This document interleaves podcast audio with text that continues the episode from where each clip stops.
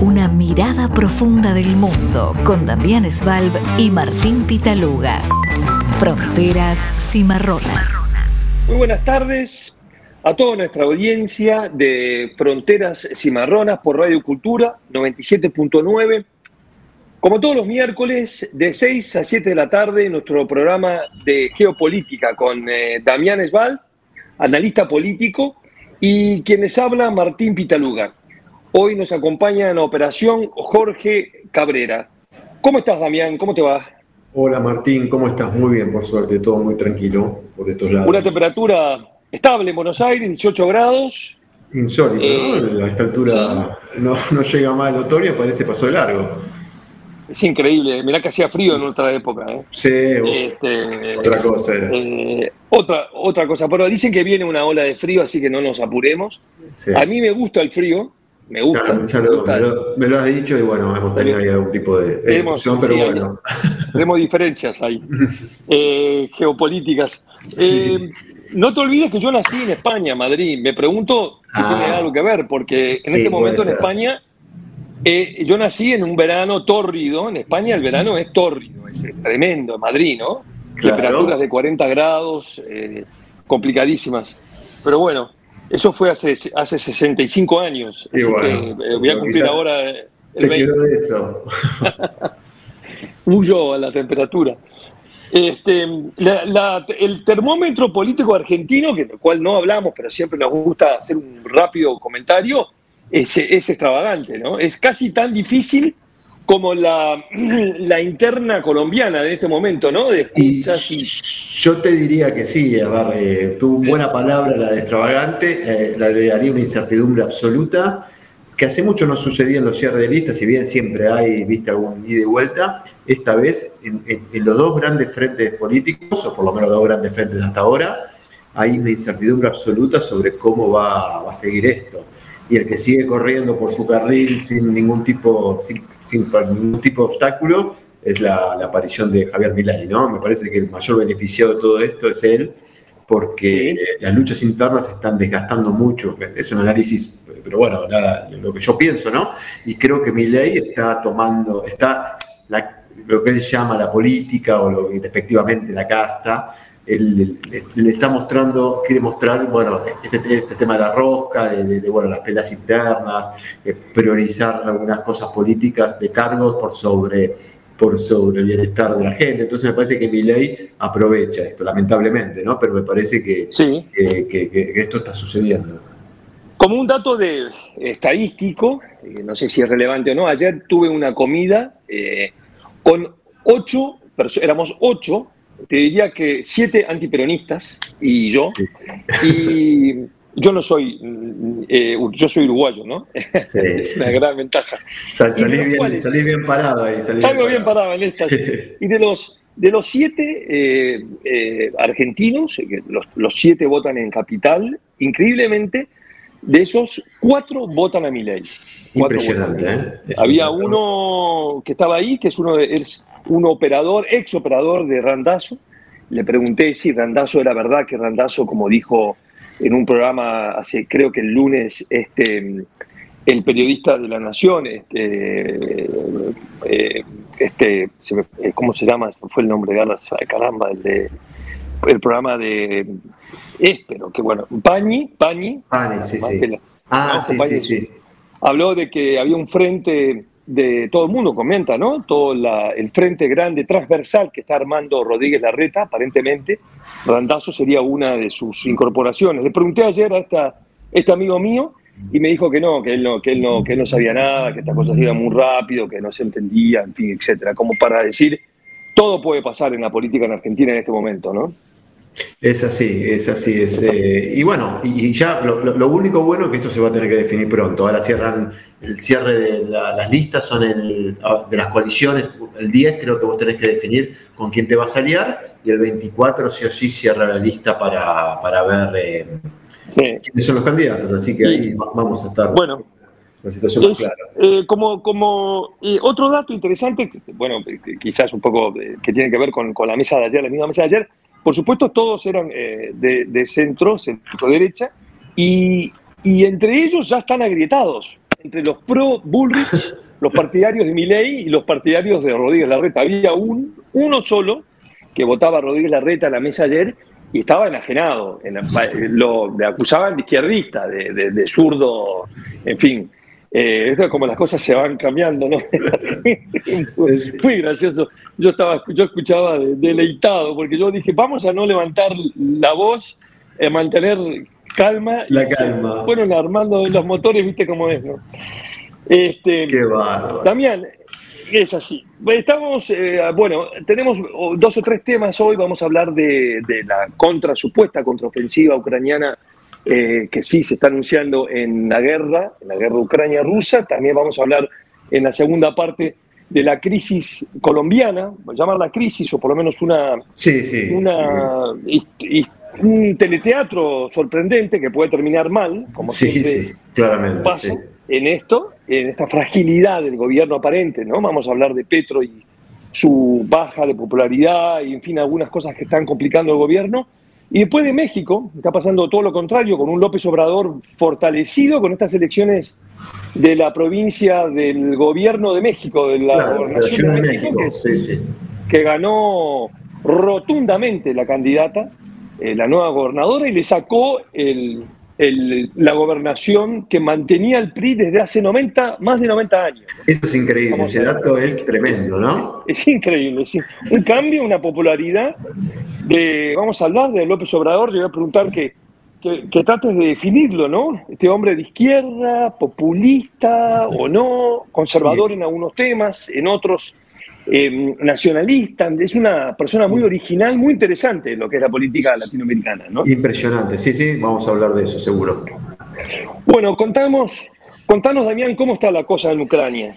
Mira, Martín, vos viste que hace por lo menos cuatro, cinco, seis meses, quizás un poquito menos, se está hablando de que Ucrania preparaba una gran contraofensiva contra, contra la ocupación rusa, ¿no? Para, para por fin de una vez por todas recuperar el territorio. Se dieron ciertas circunstancias que tienen que ver con el desgaste ruso, los problemas internos, con que Rusia no podía avanzar de la manera que, uno imaginaba y que, bueno, se empantanó claramente en territorio ucraniano. A esto sumarle la campaña tan exitosa de Zelensky en cuanto a la recaudación de, dinero y de armamento para poder juntar todo eso.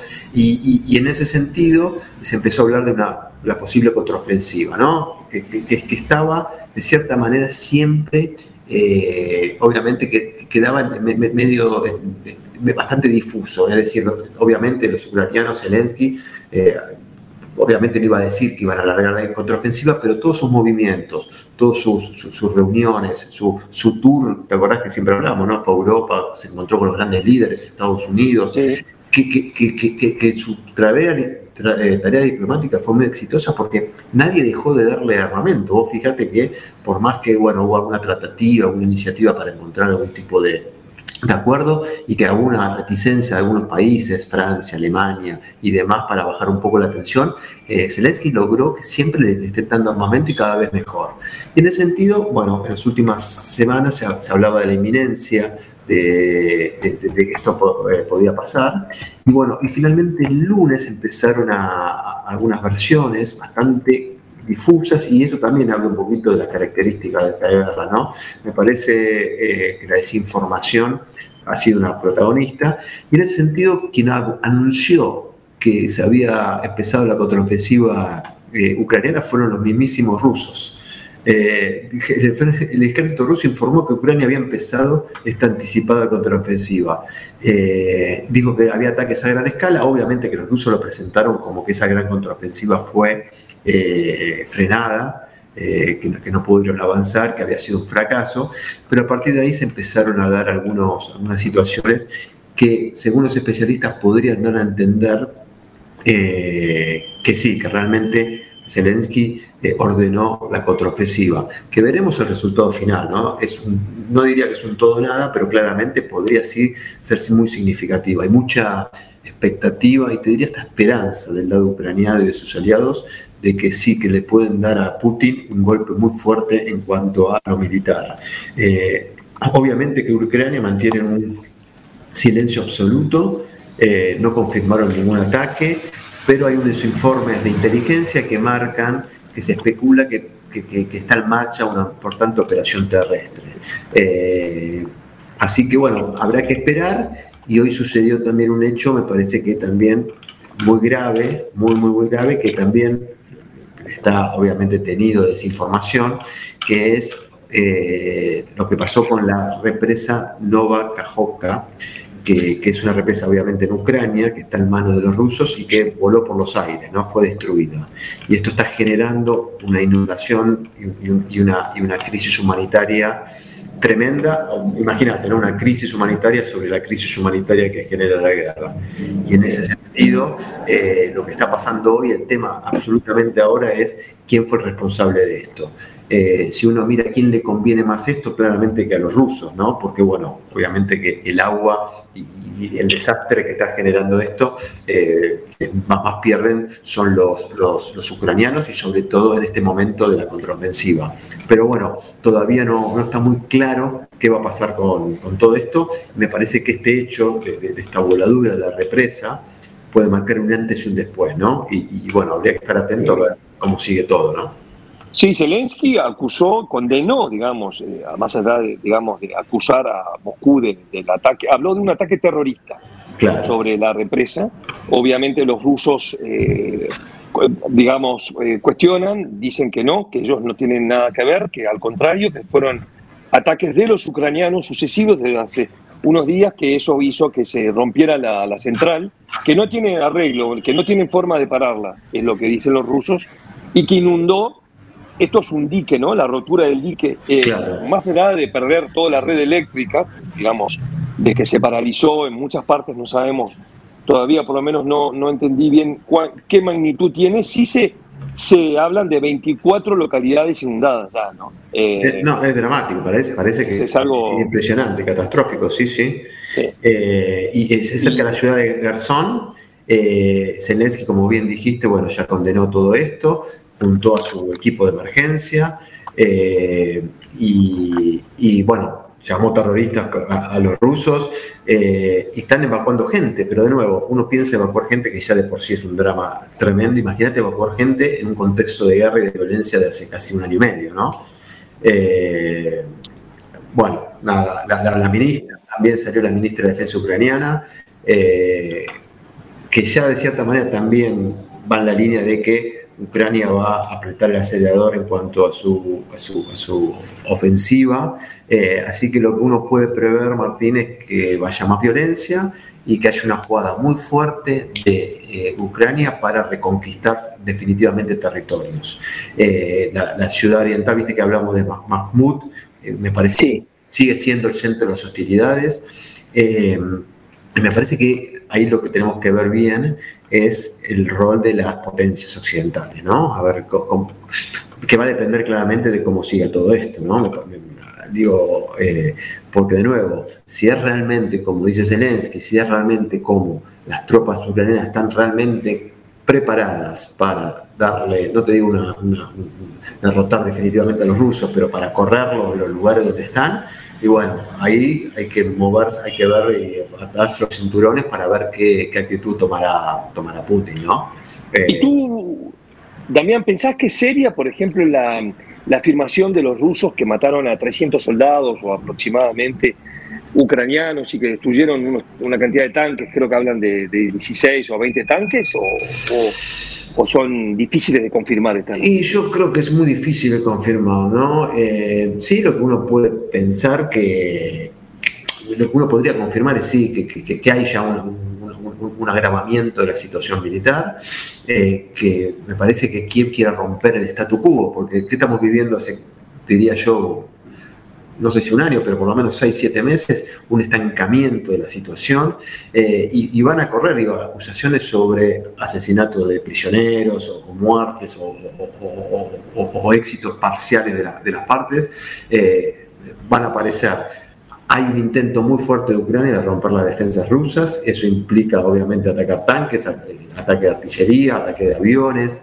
Eh, y obviamente, mientras los ucranianos dicen que avanzan, los rusos están diciendo que no, tuvo éxito. Eh, los rusos publican videos donde dicen que la batalla de, de, Donetsk, eso que decís vos, donde mostraba vehículos militares, bajo intenso fuego. bueno, no se sabe. La afirmación rusa de los 300 soldados y los tanques, viniendo de Rusia, la verdad, va viniendo de cualquiera, ¿no? Pero digo, me parece que, Rusia sí es verdad también que está en una situación de bastante inestabilidad y de bastantes problemas en la guerra bueno, nada, veremos ahí cómo, cómo, puede, cómo puede seguir todo esto, ¿no? La Rusia que tiene, tiene elecciones el año que viene, ¿no? sí, eh, bueno. Es, un poco cómico casi, pero, pero, pero, es real. son elecciones, obviamente va a ganar sin, sin duda Putin, eh, pero, pero bueno, no sé para qué las hace, ¿no? No sé cuál es. Es formalidad pura, ¿no? No tiene, pero, pero está en, eh, no digo que esté en campaña, pero parece ser que está dando mensajes, no, se entiende bien, lo leí en algún medio europeo, algunos mensajes internos y de, algunos éxitos puntuales como para, recuperar un poco de popularidad, si es que perdió, ¿no? Siempre dudamos de esa capacidad nacionalista de los rusos. Bueno, por eso, viste, Martín, nosotros venimos hablando de, sobre todo ya cuando la guerra ya había transcurrido unos meses, sobre si Putin internamente se podía sostener, si no había internamente... Cuando uno piensa en un líder como Putin, piensa en que una forma de que sea derrocado es porque su país, no sé, sufre una derrota militar muy contundente o porque haya eh, movimientos internos, sobre todo relacionados con fuerzas militares y con, el, con las fuerzas de seguridad, que se le den vuelta y que haya cierto un complot adentro. Lo que parece eso, es, esa segunda opción parece absolutamente descartada. Me parece que Putin ha demostrado en estos 16, 17 meses que es hermético el control que tiene sobre su, su, gobierno.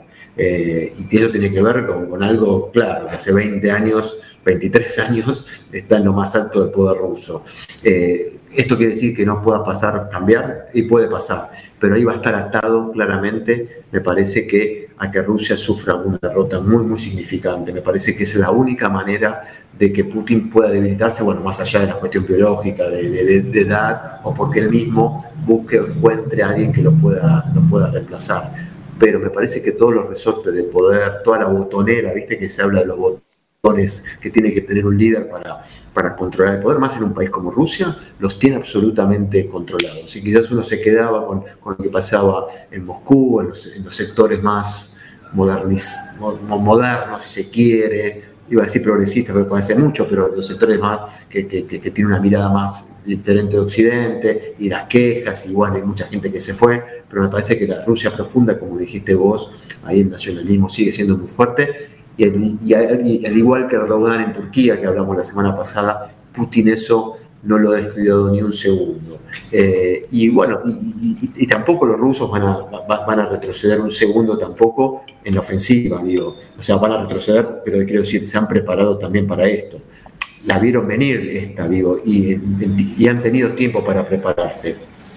Eh, y entonces lo que uno piensa que todo esto va a llevar mucho tiempo. Si la ofensiva ucraniana finalmente se puso en marcha y la defensa rusa es también dura, creo que tenemos guerra por, por, mucho tiempo más. Y ahí te vuelvo, te vuelvo a plantear el, escenario más complicado, que es qué, hace el resto del mundo, ¿no? ¿Qué hace Estados Unidos, que también entra en campaña electoral, no, no te olvidemos, a fin de año ya lo que me parece que después de enero ya, ya empieza, o antes me parece que ya empiezan las, las, idas y vueltas por la campaña electoral, está decidido Biden a jugar, está el Partido Republicano está bastante activo. Eh, sí, hay, hay, la incorporación de Pence, de y de Chris Christie, ¿no? Que es interesante, que es el, creo que era gobernador de New Jersey, si no me equivoco. Claro, y ahí tenés a eh, Haley, a Haley, que era ex embajadora de Trump en Naciones Unidas, una Ah, también durísima. también. Sí, sí, ya se metió. Y De Santis también va a jugar, creo que ya también lo, anticipó. Y, sin duda, bueno, hay que ver ahí también. Ahí me parece que eso también va a depender bastante de, las alianzas, ¿no? Porque Biden ha demostrado claramente un alineamiento sin, eh, sin fisuras con, con, con Zelensky y con, con los ucranianos, ¿no? Sí, se habla de que si ganara Trump, si se presentara Trump, eh, ya dio mensajes de, una inmediata suspensión de, todo apoyo militar. Así dicen, ¿no? Hay que ver después, eh, si es un mensaje dirigido a, la América profunda, a su electorado, el, white trust, o como lo, llaman, de distintos tipos, ¿no? De electorado castigado norteamericano que lo sigue a todas partes todavía, pero, pero en todo caso, porque no es tan fácil tampoco suspender un... No, es, decir, es, no te voy a decir que es política de Estado, pero de alguna manera hay una, está alineado en una... Está con la OTAN, tiene un, una, eh, es una propuesta esta de, Biden, que si bien es verdad que, Trump, ¿te acordás que hablaba de la OTAN como inexistente y quería desfinanciarla y quería, ¿te acordás antes eh, que se hablaba de eso? Este, esto, esto es muy interesante, pero, pero, pero está lejos, ¿no? Hoy, hoy Trump, ¿no? Está muy lejos de poder cambiar el, el, rumbo. Yo coincido con vos, yo creo que va a ser lejos, eh, digo, a él le costó también más allá de la bravuconada, de, de Twitter y de, sus mensajes, en la realidad le costó mover, hacer los pasos que él prometía tan, tan efusivamente.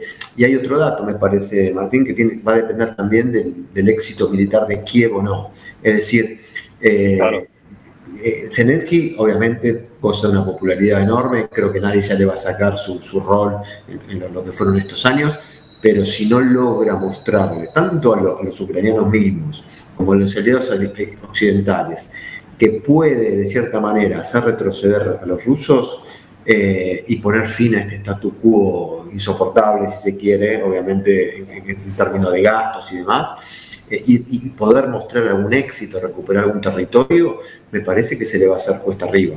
Lo va a obligar, no sé si lo va a obligar, pero lo puede llevar a a tener algunas crisis internas, Zelensky también, no lo descartemos, eh, de nuevo. No, Nadie le va a quitar el rol que ella ha tenido, pero ojo que los, que, los ucranianos, digo, tienen a favor Zelensky, los ucranianos están convencidos, eh, no, quieren saber nada con los rusos, o por lo menos la gran mayoría, no, no, no, no quiero eh, decir que todos, pero digo, hay un sector de la población que ya no quiere saber nada con los rusos y están dispuestos a hacer cualquier cosa.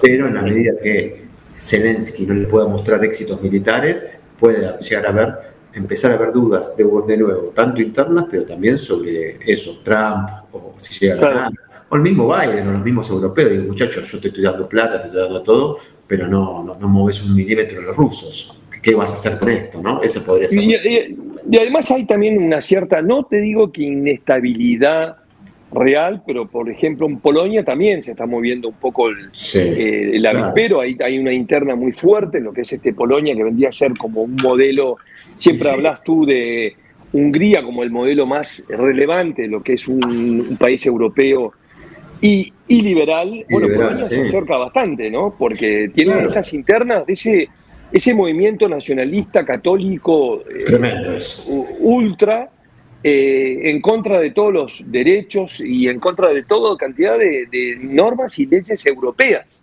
que es ahí donde se enfrentan a... Eh, y aparentemente Polonia está siguiendo el mismo rumbo que Orbán en Hungría, en Hungría que es acaparar todos los medios de, difusión, todo lo que es, es, radio, televisión y, diarios como para, para para, de alguna manera, usurpar la comunicación, que ese gran tema.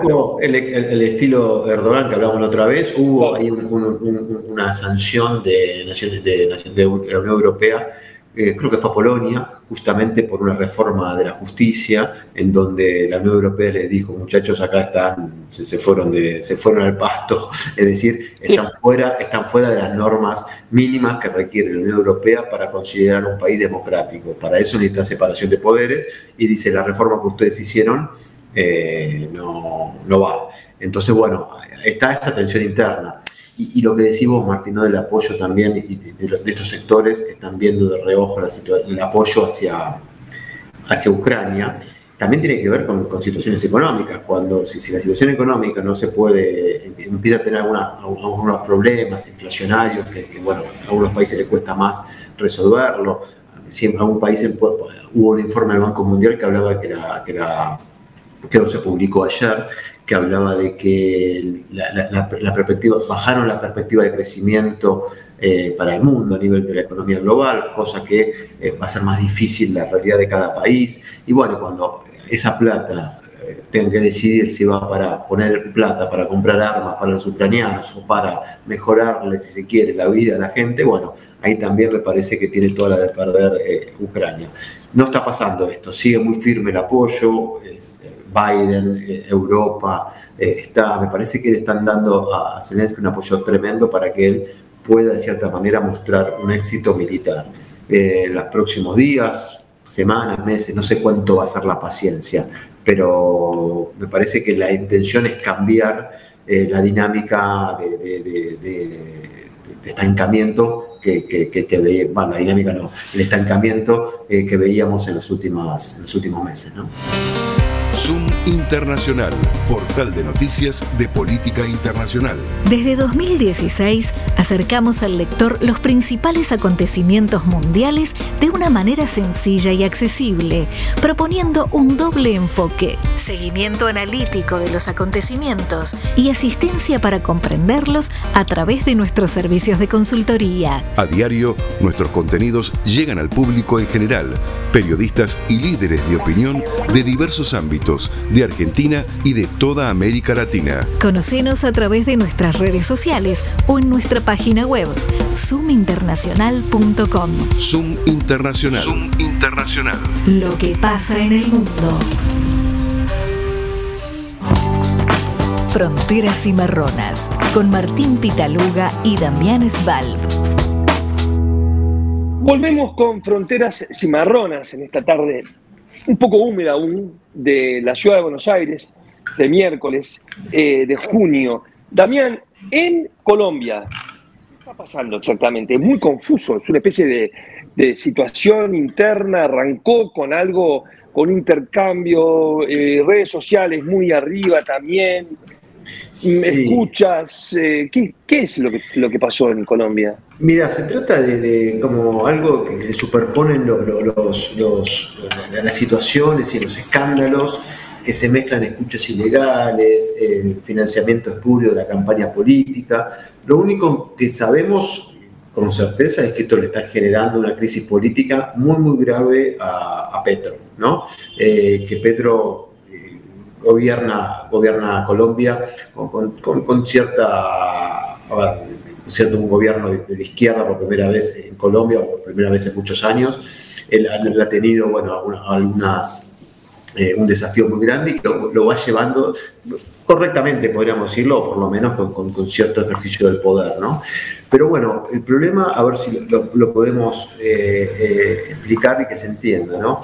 Tiene que ver primero con su círculo íntimo, ¿no? Eh, el círculo íntimo que estuvo al lado de él eh, en, los momentos en que iba por el poder, que luchaba en su campaña electoral, ¿no?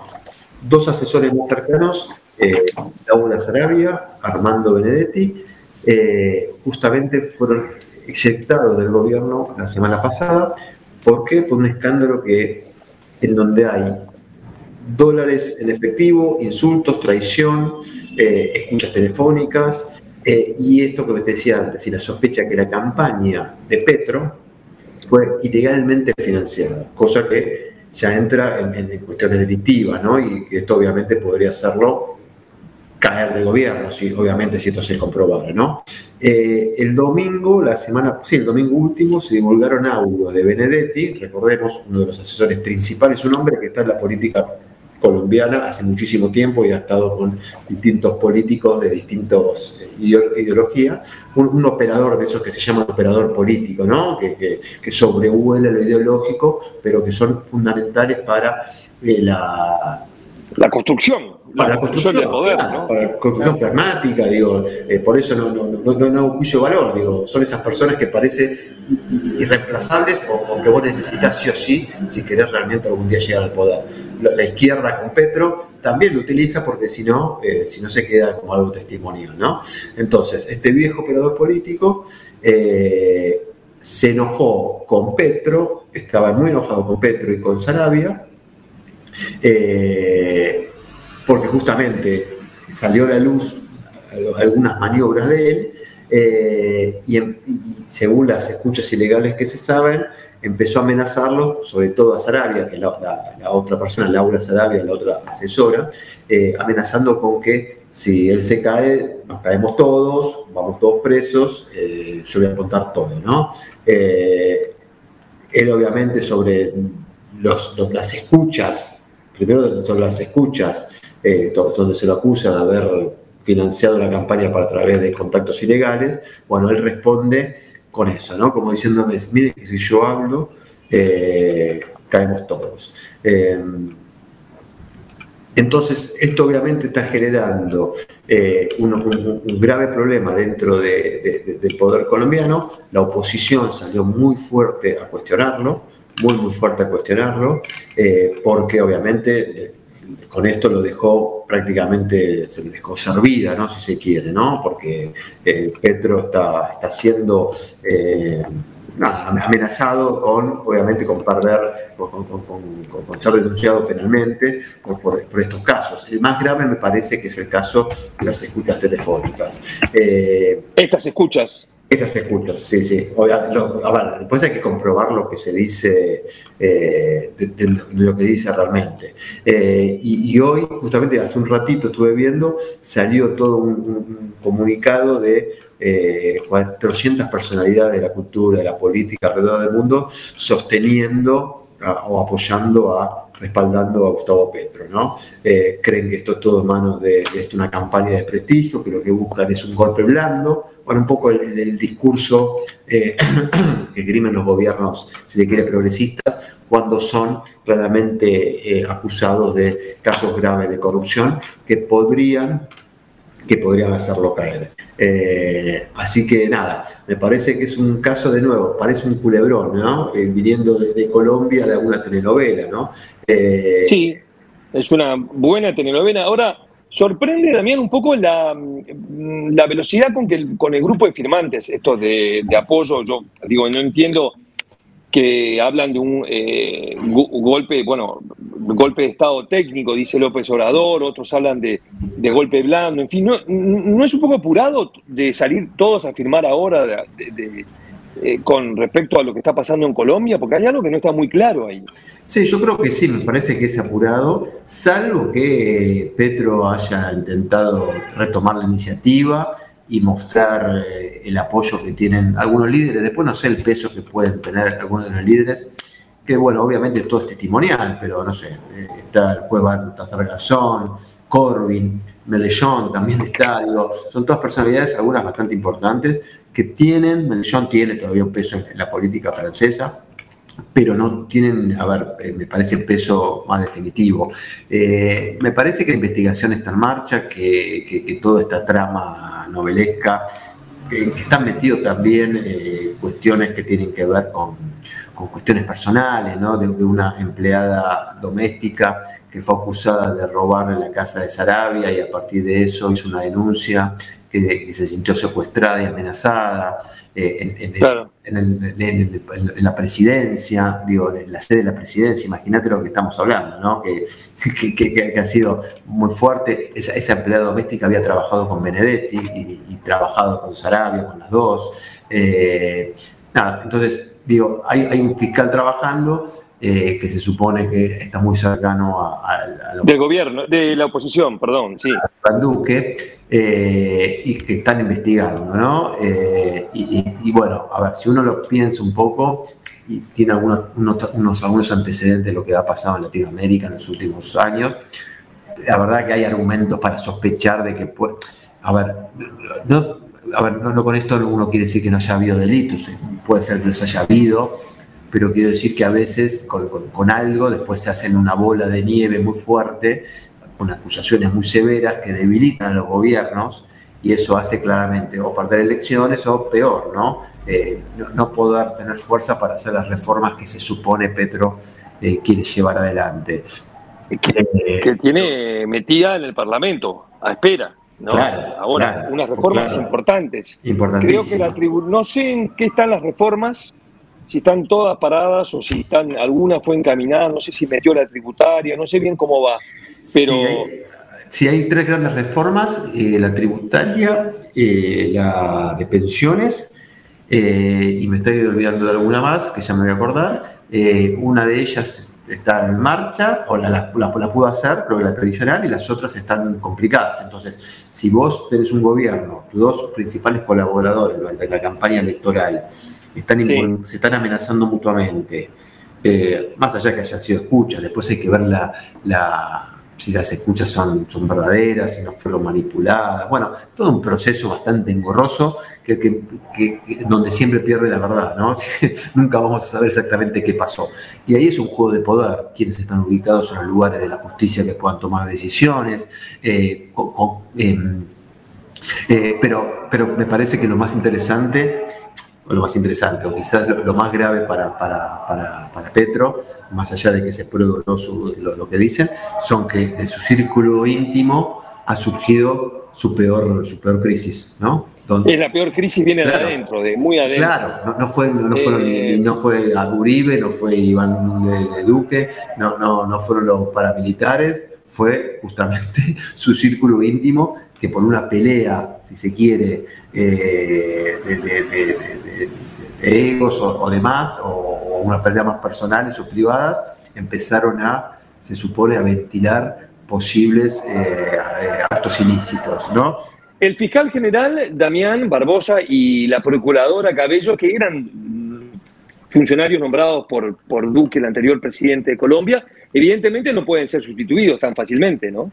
Claro, sí, sí, por eso. Y ellos ya están diciendo que bueno, que, lo que le pasó a, esta mujer que fue eh, que, ella denuncia que fue secuestrada amenazada y que fue interrogada, claramente se trató de algo ilegal.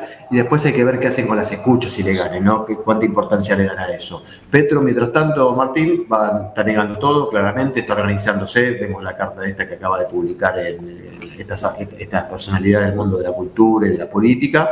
Se está defendiendo pero sin duda se complica un poco su gobierno. Veremos cómo esta crisis crece eh, y, es preocupante, ¿no? Tenemos mucha inestabilidad en Ecuador, tenemos mucha inestabilidad en Perú, y esto me parece que si Petro lo maneja con, buena cintura política, eh, lo, puede generar un dolor de cabeza grande, y lo peor de todo, que esto vino desde adentro, ¿no? no, no obviamente que esto lo va a aprovechar la, oposición, los grupos de derecha, lo van a aprovechar todo, pero el que se la, que se la deja picando, como se dice así vulgarmente, eh, es, claramente su propio, su propio círculo íntimo. ¿no? Sí, bueno, este, estaremos atentos con, Colombia y viendo un poco qué, sucede ahí. Eh, Damián, con, bueno, México, con el amigo López Obrador, uno, un presidente por el momento sí claramente popular, por lo, por lo visto, ganaron las elecciones del domingo, del domingo en México sucedieron elecciones en, en, la gobernación, en la provincia o en el gobierno de México, del, Estado de México, y alguno otro más, ¿no? Chiquito, y ganó por abrumadora mayoría la candidata de Morena. Es, así, ¿no? Sí, la noticia clave es que después de 100 años, prácticamente, el partido, un partido logra sacar al PRI del poder, el estratégico clave y más poblado Estado de México, que es Ciudad de México. ¿no? Eh, se trata de un éxito político rotundo del Movimiento de Renovación Nacional, así se llama, que es Morena, que justamente fue creado y lo lidera Andrés Manuel López Obrador, un, un, laburante de la política, podríamos decir, un hombre que eh, la peleó mucho para llegar donde está, que llegó en un país tan difícil y sobre todo por la estructura de poder que había creado el PRI eh, durante muchos años, logró, fue víctima de eso obviamente con algunos errores propios y demás, pero, si algo tuvo fue mucha perseverancia para, para, mantenerse y logró eh, consolidar un, partido que ahora gobierna, eh, escuchá que Martín, 22 de los 32 estados, ¿no? Eh, impresionante. Impresionante, y, no es que recién entró al gobierno y que tiene la luna de miel esta que siempre se habla de, que los gobiernos cuando ya tienen, ya, ya está desarrollado de hecho está terminando su, mandato, digo, el año que viene hay elecciones presidenciales, eh, y afianza de este, con, un resultado impresionante. Eh, eh, deja al PRI con un golpe tremendo, ¿no? Tremendo, 94 años, el dato exacto, ¿no? Es impresionante, ¿no? Que un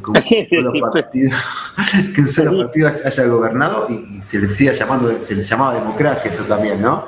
Eh, impresionante. Así que, bueno. Y Eh, Damián, ahora, bueno, México eh, es un poco, es igual que Uruguay, tiene un presidente que no puede representar, no hay reelección, por lo tanto, López Obrador deja el mandato, eh, que termina ahora en el 2024 hay elecciones, y ya están hablando, son seis años, están hablando de las, obviamente, de las internas, sucesor, y ahí es interesante porque hay una carrera, hay cuatro candidatos por ahora, y López Obrador tomó un poco el tema, tomó, es el líder del partido sin duda, ¿no? De Morena, aliado con esa alianza em, que tiene junto con otros dos partidos. Eh, es un personaje muy particular López Obrador, ¿no? Porque eh, si tuvieras que definirlo ideológicamente, es algo muy confuso entre conservador por un lado, eh, eh, de izquierda, es un hombre claramente izquierda, nacionalista, ya lo dijimos en, al principio del programa, pero y ahora tiene cuatro candidatos, las cuales la que lidera aparentemente las encuestas es Claudia Sheinbaum, que es la, jefa de gobierno de la ciudad, muy popular también, una académica, una científica, que, eh, que acompaña a López Obrador y es un poco la, la que lidera las encuestas junto con el canciller Elbrand, Ebrand, se llama, ¿no? Ebrand, sí, que es el canciller, Marcelo Ebrand, que es el canciller y es un político también que tiene cierta trayectoria, un técnico, un hombre que se también eh, estudió en Francia, en la ENA, un hombre de esos formados para, para, como alto funcionario, que acaba de anunciar ayer de noche, hoy mañana, que renuncia a la, a la, al, al, a las relaciones exteriores, al ministro, lo llaman de otra manera, México, para dedicarse a la campaña electoral, que es un poco una de las exigencias que puso López Obrador en una cena que tuvieron ayer los, los líderes de Morena, ¿no? Esto es eh, un enfrentamiento entre eh, Marcelo Ebran, que es un poco más moderado, ¿no? Si bien pertenece al, a Morena, y eh, es un, un, hombre más de carrera, ¿no? Como definirlo, es un político de, de otra, de estirpe y esta eh, carismática em, eh, científica que es Claudio Sandman, ¿cómo, cómo, ¿cómo es esta mujer? Es interesante, ¿no? Este, este personaje en la política. Sería la primera mujer que accedería en caso de ganar a la presidencia de México. Sí, a ver, eso sería yo quizás, me parece ya la, demostración de un cambio profundo en la política mexicana. Si uno se remonta un poquito, eh, el, PRI, recordá, gobernó México y todos los estados durante siete décadas del siglo XX. Recién perdió, ¿te acordás? En, el 2000 eh, y después volvió en el 2012 cuando ganó Enrique Peña Nieto. Es decir, había perdido el poder, gobernó prácticamente siete décadas del siglo XX y después gobernó seis años eh, con, Nieto. Eh, te quiero decir, lo, que representa López Obrador es un cambio de política brutal, ¿no? un cambio de política brutal que haya sido electo, ya, ya lo de por sí. Él, se mantuvo en el poder con una, con una, yo creo, lo definiste bien, ¿no? Si bien se presenta y la izquierda lo, lo, tiene como un referente claramente, y lo es en muchas de sus posiciones, ha sabido mantener un equilibrio en cuanto a lo que palpa en, los sectores más conservadores, sobre todo desde el punto de vista no, quizás no, político, pero sí en el tema de, culturales, costumbres, valores, ¿no? del mexicano quizás menos.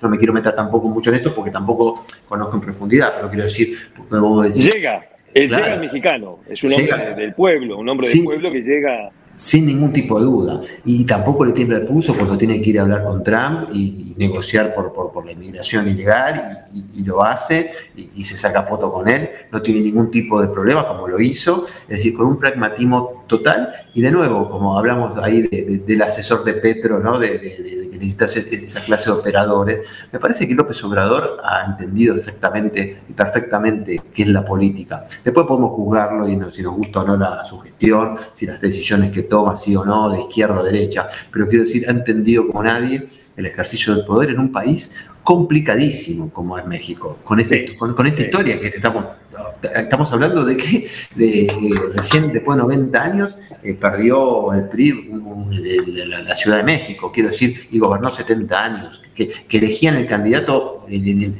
vos sabés que los presidentes del PRI elegían a su sucesor, elegían su sucesor ellos y después iban a una elección obviamente amañada y absolutamente controlada, ¿no? Partido único eh, totalmente. Eh, pero bueno, y, vos me decís los candidatos, me parece que también hay, no se queda con esto López Obrador y va por más, ¿no? Y esta mujer, Claudia Sheinbaum, que sería la primera mujer en la historia en eh, ser presidenta de México y creo que también que pertenece a la comunidad judía, lo que ya sería también eh, un doble. en un país católico como En un país, pero católico, pero fuertemente. Eh, eh, y eso también es interesante. nadie, López Obrador, como que no, no saca el pie del acelerador, ¿no? Como diciendo, las reformas, lo que uno vino a gobernar, lo, va y lo hace. Después te puede salir bien, mal, y, y tenés que enfrentarte y negociar con los poderes reales y demás. Pero me, parece que, todo indica que López Obrador con su gestión y con su trabajo está dejando el camino para que haya, para que su partido Morena eh, tenga un, una sucesora un sucesor. Marcelo Ebrard también tiene un nombre muy reconocido eh, en temas, eh, en temas de, relaciones y de la política. así que bueno, nada, me parece que y él claramente quiere jugar en esto, en la elección quiere jugar. Eh, no sé exactamente la edad que tiene López Obrador, pero me parece que está con, la misma gana de siempre. ¿no? Sí. Ahora, esta, esta, la jefa de gobierno de México, la jefa de gobierno de la Ciudad de México, que es un, un puesto, es, es, casi equivalente a lo que sería el, la Ciudad de Buenos Aires, ¿no? la envergadura de lo que significa ser jefe de gobierno de la Ciudad de México, que es un puesto que además tuvo López Obrador, que, que, que pasaron también Ebran, pero todo por ahí. Eh, Claudia Seinbaum, que es un, personaje muy interesante, está creo que es ingeniera eh, eléctrica, no sé muy bien qué, qué, grado de científica, qué científico es, pero es una eh, izquierdista más convencional, más clásica, ¿no? Es un perfil más, eh, más claro que López Obrador, ¿no?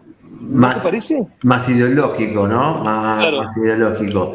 Eh, sí, yo creo que sí, y, pero de nuevo, me parece que eh, si, logra definitivamente el apoyo de, López Obrador, me parece que López Obrador debe estar pensando también en eso, y me, me parece que viendo la experiencia de López Obrador, el candidato que la sigue, me parece que va a tener digo, me parece ciertas características o va a tomar ciertas características de eso. Aparte es una mujer que tiene experiencia en gestión, ¿no? Es, de la Ciudad de México, digo, eh, me, parece que ya eso es importante, aunque, de nuevo, gobernar una ciudad, por más importante que sea como Ciudad de México, eh, difiere mucho de gobernar un país. Eh, y, y, el apoyo de López Obrador a cualquiera de los candidatos me parece que va a ser clave para poder si bien delegar la personalidad y delegar el carisma es, imposible o muy difícil políticamente, me parece que eh, el apoyo político del Obrador, teniendo en cuenta el éxito electoral y político que está teniendo en cuanto a su, a su capacidad de, ejercer el poder, va a ser clave para lo que viene en, México. Bueno, ahora por el momento hay dos mujeres en los dos puestos prácticamente más importantes de México, que es Gómez, por lo menos nosotros, que es de Morena también, y, que, ganó en el Estado de México, el Estado de México, eh, que, es, que se vuelve a repetir, que es un estado más importante de, México, con, eh, con, un resultado bastante contundente. Bueno, vamos a ver que es importante, es interesante seguir esto, ¿no? De, cerca, ¿no? Claro, creo que las elecciones ahí internas, creo que lo van a definir por encuestas, creo ahí, ahí, ahí eh, Sí, tienen un modo ahí